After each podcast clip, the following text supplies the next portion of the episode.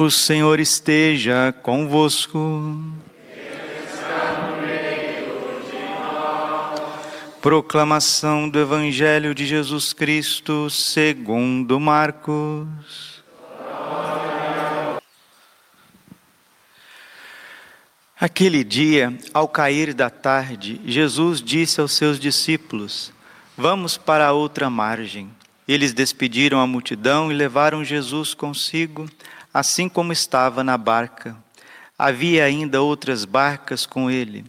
Começou a soprar uma ventania muito forte e as ondas se lançavam dentro da barca, de modo que a barca já começava a se encher. Jesus estava na parte de trás, dormindo sobre um travesseiro. Os discípulos o acordaram e disseram: Mestre, estamos perecendo, e tu não te importas? Ele se levantou e ordenou ao vento e ao mar: Silêncio, cala-te.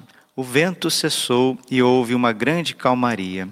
Então Jesus perguntou aos seus discípulos: Por que sois tão medrosos? Ainda não tendes fé? Eles sentiram um grande medo e diziam uns aos outros: quem é este que até o vento e o mar obedecem? Palavra da salvação. Ave Maria, cheia de graça, o Senhor é convosco. Bendita sois vós entre as mulheres. Bendito é o fruto do vosso ventre, Jesus. Santa Maria, Mãe de Deus, rogai por nós, pecadores, agora e na hora de nossa morte. Vinde Espírito Santo.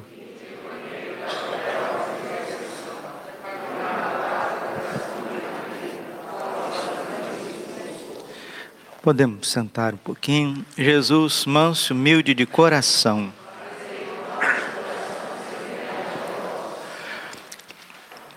Se nós prestamos atenção, percebemos que o tema dessa liturgia do 12 domingo do tempo comum é uma tempestade. Tanto o livro de Jó fala de uma tempestade, também o Salmo 106 fala de uma tempestade, e o Evangelho de São Marcos, no capítulo 4, do versículo 35 até 41, fala também de uma tempestade. Padre, mas por que, que a Bíblia fala de tanta tempestade?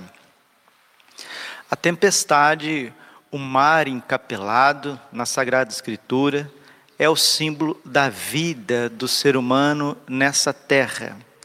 Nós vivemos na terra e esta terra é uma terra de tribulações, de problemas, de dificuldades. Né?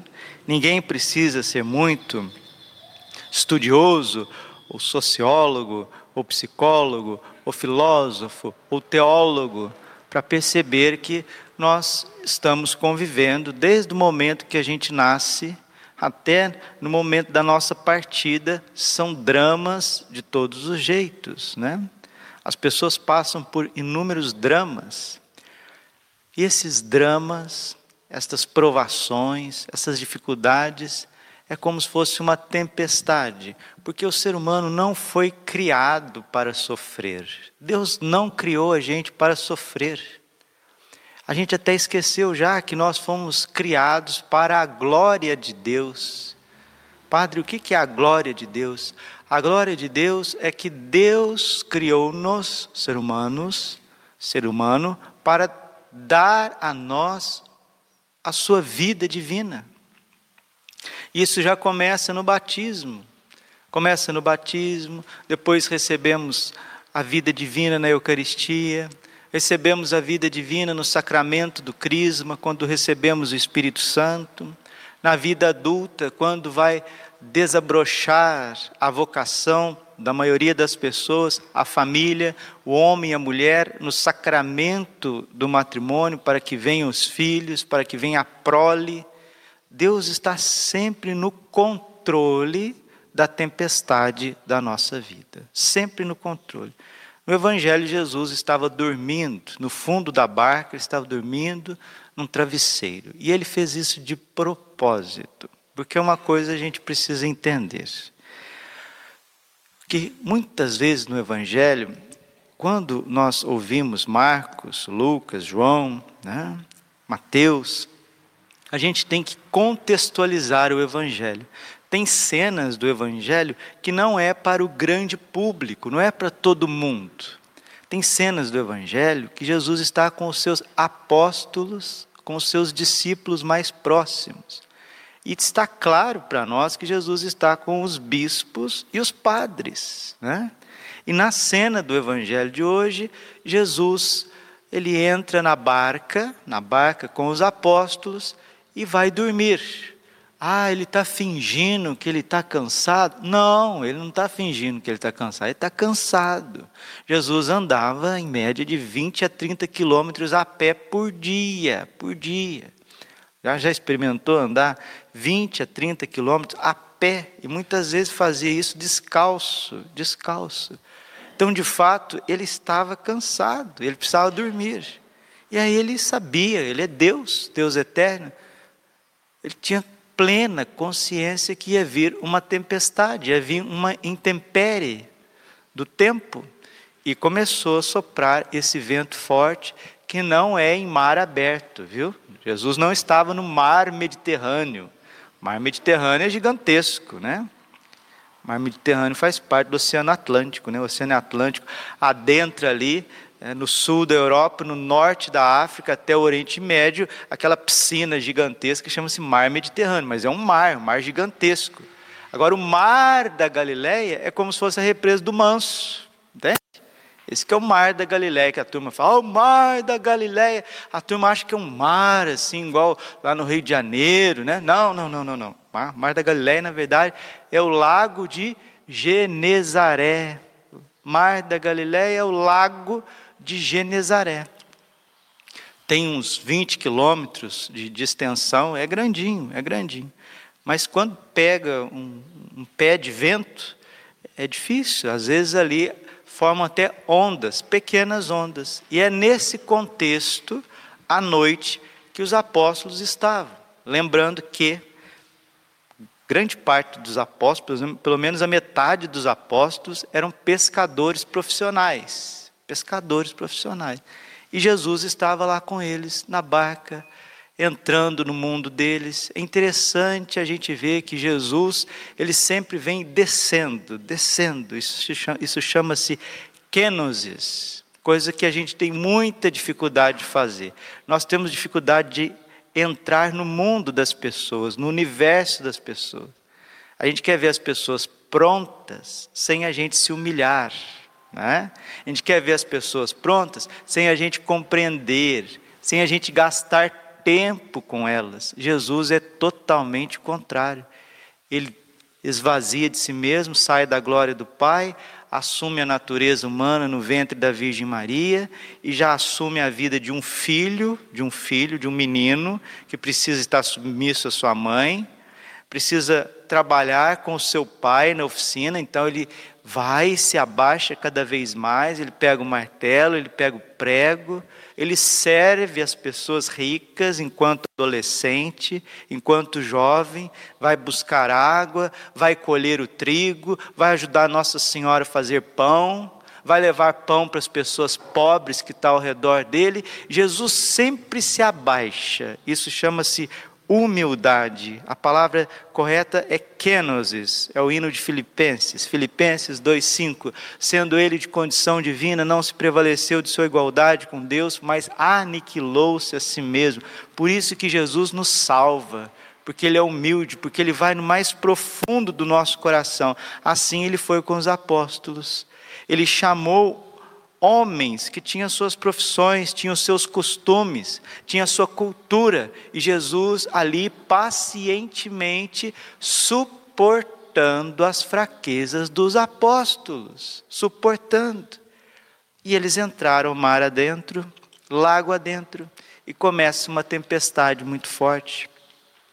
O evangelho é muito bonito. No cair daquela tarde, Jesus e seus discípulos saíram Vamos para outra margem. Eles despediram a multidão e levaram Jesus consigo, assim como estava na barca. Eles despediram a multidão, a cena não passa com o povo, mas sim com os apóstolos, ou seja, os bispos, despediram e levaram Jesus consigo.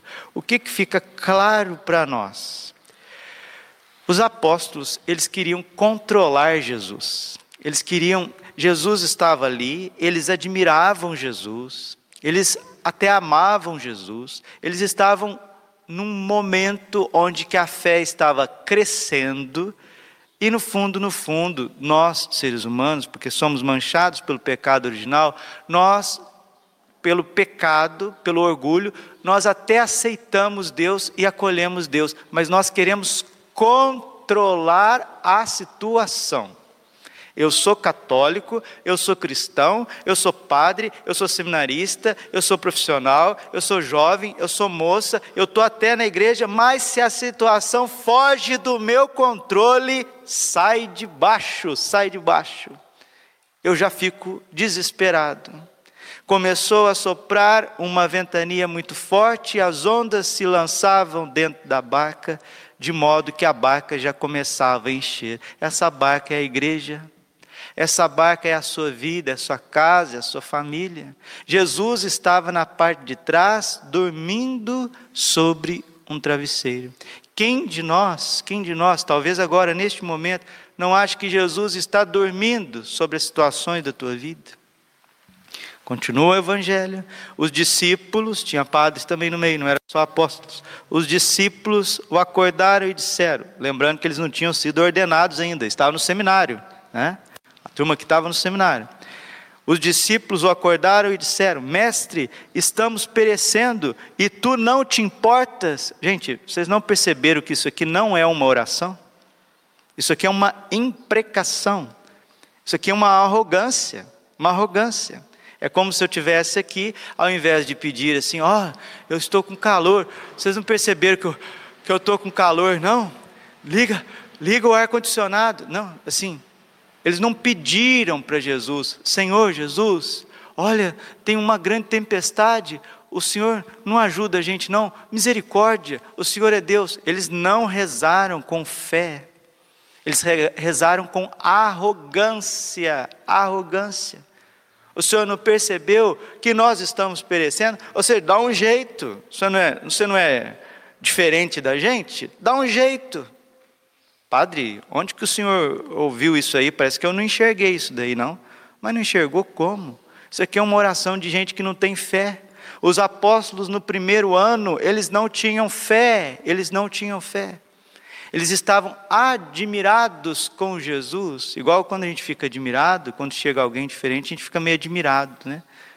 Então a gente fica admirado com o jogador, fica admirado com o cantor, fica admirado com o padre que chegou, fica admirado com o novo presidente, fica admirado com não sei quem, fica admirado com algo que é novo. Lá em casa, se a gente tem alguma coisa nova, a gente fica admirado. As crianças ficam olhando, olhando, olhando. Aí daqui um pouquinho todo mundo enjoa daquilo lá e já está deixando de lado e já não está nem aí mais. Porque o ser humano na terra, ele é desse jeito, ele enjoa das coisas. E Jesus, para eles, era uma novidade, uma novidade, porque eles percebiam um poder, eles percebiam uma popularidade, uma fama em Jesus, as pessoas iam até Jesus e eles não tinham fé ainda, os apóstolos ainda não tinham fé. Mestre, estamos perecendo e tu não te importas? Isso não é oração, gente. Seria diferente. Mestre, estamos perecendo. Por favor, nos ajude, socorra-nos. Não sei se vocês percebem aqui a diferença da oração do centurião. Senhor, eu não sou digno que tu entres em minha morada, mas dizei uma só palavra e o meu servo será curado. Não sei se vocês percebem a diferença da oração da pagã, da mulher sírio-fenícia. Senhor, ajuda minha filha, está perturbada. Jesus estava numa terra distante, estava fora de Israel. E aí a mulher, Jesus diz para a mulher: Não é certo tirar da boca dos filhos e dar aos cachorrinhos. Aí a mulher, cheia de humildade, de fé, de confiança, mas Senhor, não é certo que até os cachorrinhos comem as migalhas que caem da mesa do seu dono? Jesus fica constrangido com essa fé, com essa humildade, com essa oração verdadeira. Jesus fica constrangido com a fé do centurião, que era romano, e diz: Eu nunca vi fé desse jeito em Israel.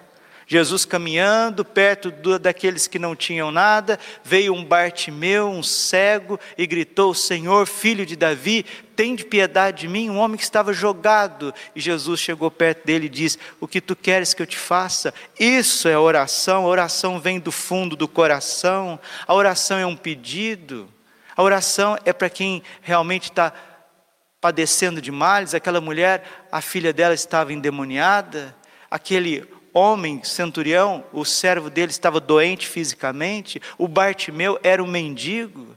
Veja a diferença da oração do bom ladrão, Senhor, quando, lembra-te de mim, quando entrares no teu reino, Jesus com lábios de sangue faz um esforço tremendo, consegue ainda subir, porque ele estava sendo asfixiado pelo seu próprio corpo, preso por cravos, uma dor terrível, asfixia, pior morte que tem asfixia perdendo sangue, perdendo água, perdendo oxigênio, e ele consegue ainda levantar sobre os cravos dos pés e dizer: Em verdade eu te digo, hoje ainda estarás comigo no paraíso. E os apóstolos, a igreja, a Santa Igreja Católica, aqui no começo, no seminário dos apóstolos, eles estão cheios de arrogância e querendo controlar Jesus. Mutatis mutandis, nós estamos na mesma cena, uma cena de pandemia, as pessoas perecendo e Jesus dando uma grande lição para todos nós. Uma grande lição para todos nós. Como que você vai se relacionar com Jesus? Como esses pequenos do evangelho que tiveram fé, tiveram humildade, clamaram e receberam a graça, ou nós vamos estar aqui igual os apóstolos? Olha, você não está vendo as minhas contas, não. Você não está vendo essa mulher aí, não. Você não está olhando, você não está vendo as minhas filhas que estão tá por aí se perdendo, não. Você não está vendo esse meu marido cachaceiro, não. Você não está vendo essas contas, você não está vendo inflação, não. Você não está importando, não. Quem não viu aqui uma oração soberba, uma oração orgulhosa de quem não tem fé, de quem quer controlar Deus, você não enxergou nada. Só que Deus é tão bom, Deus é tão bom, que mesmo sem a gente pedir, ou pedindo com arrogância, Ele sabe fazer a parte dele, sempre Ele sabe fazer a parte dele.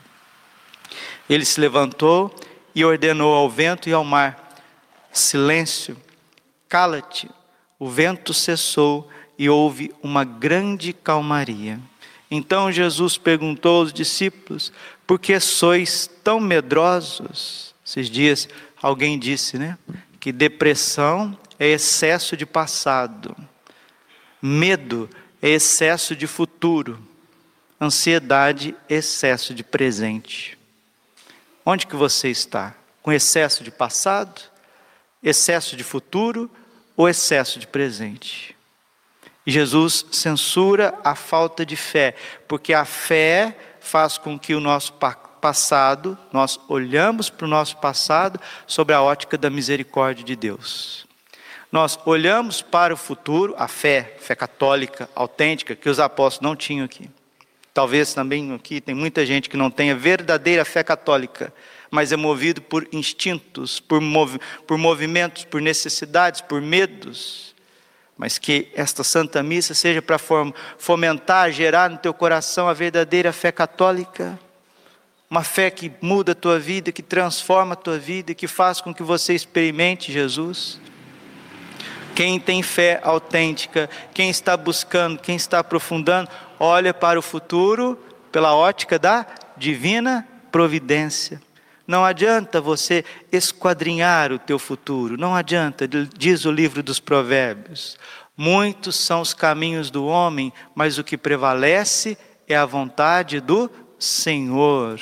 Muitos são os caminhos do ser humano, seus pensamentos, seus desejos, mas o que vai prevalecer se você tiver fé, se você for discípulo, se você se converter, vai ser a vontade do Senhor. Olhe para o futuro com fé e você vai enxergar a providência. Olhe para o passado com fé, você vai enxergar a misericórdia. Olhe para o presente com fé e você vai enxergar Jesus presente no Santíssimo Sacramento. Quantos de nós não nos preparamos para participar da missa no domingo? Quantos de nós? Veio segunda, veio terça, veio quarta, veio quinta, veio sexta, sábado, e eu não procurei a minha confissão. Eu vim à missa, porque a missa, Santa Missa Católica, ela precisa receber o corpo e o sangue de Cristo.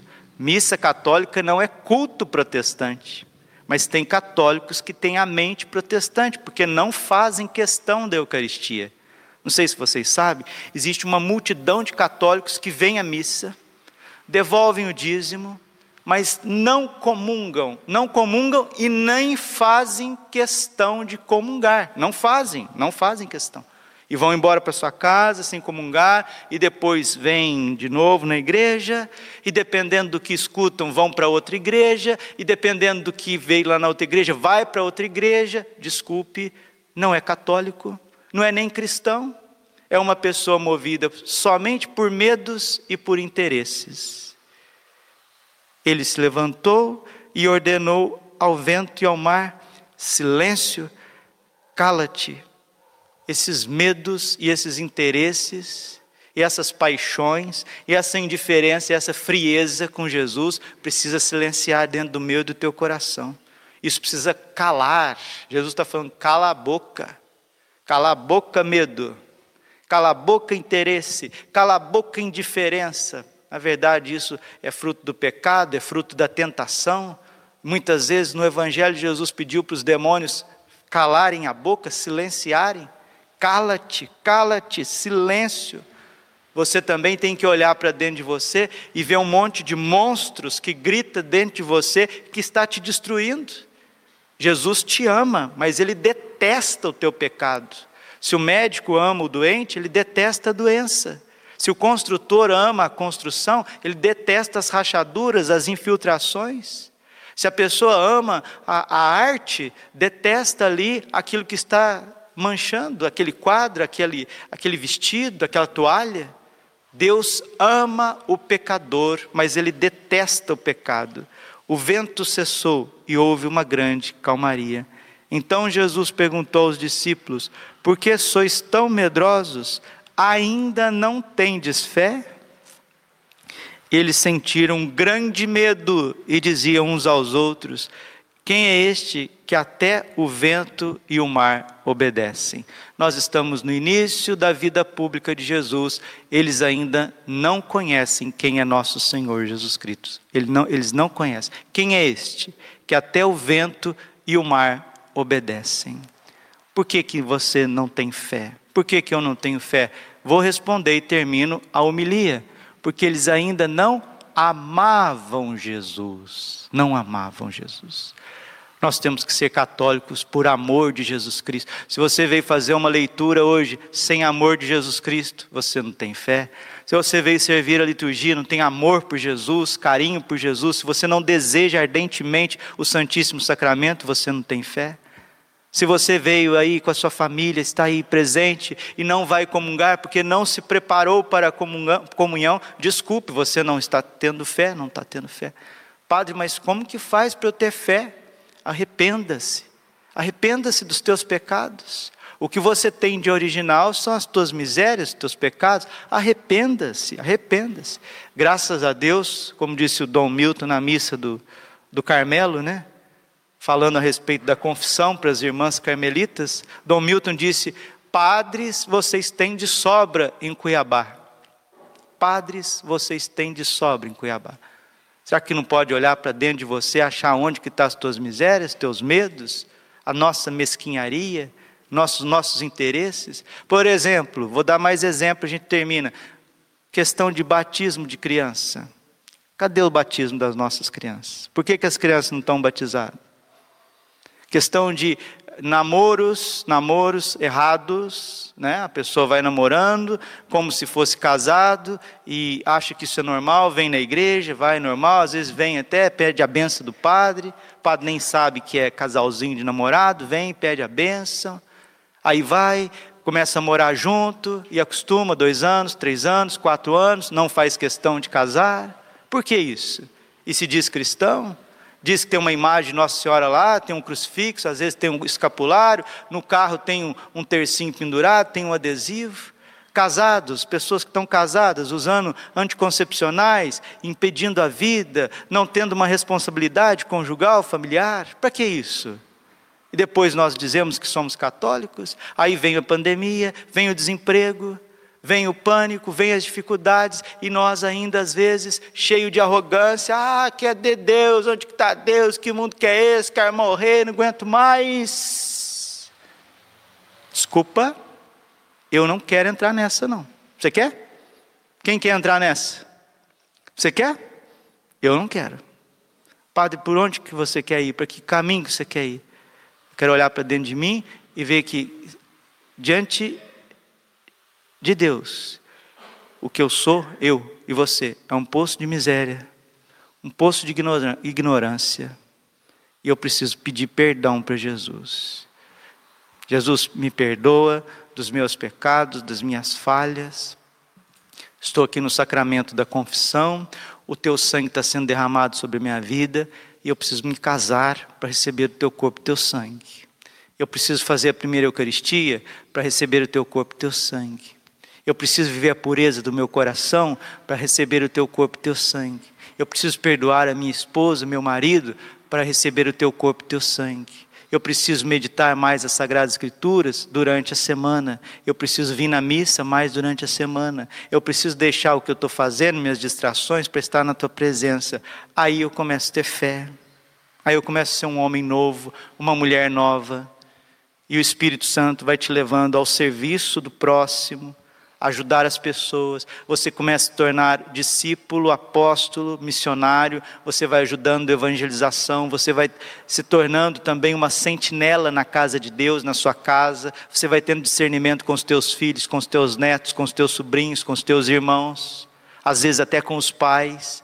Você se torna verdadeiramente um homem maduro, uma mulher madura, porque passou o que era velho. Está aqui, 2 Coríntios, capítulo 5, versículo 17 aquele que está em Cristo, os apóstolos ainda não estavam em Cristo, eles estavam ainda nos seus medos e interesses. Aqueles que estão em Cristo, aqueles que estão em Cristo é uma nova criatura. Passou o que era velho, tudo se fez novo. Depois de Pentecostes, depois da paixão de Jesus, aqueles homens se tornaram evangelizadores. Evangelizadores. Se você é católico e não evangeliza, se você é católico e não fala de Deus, não leva Deus para as pessoas, olha, misericórdia, misericórdia.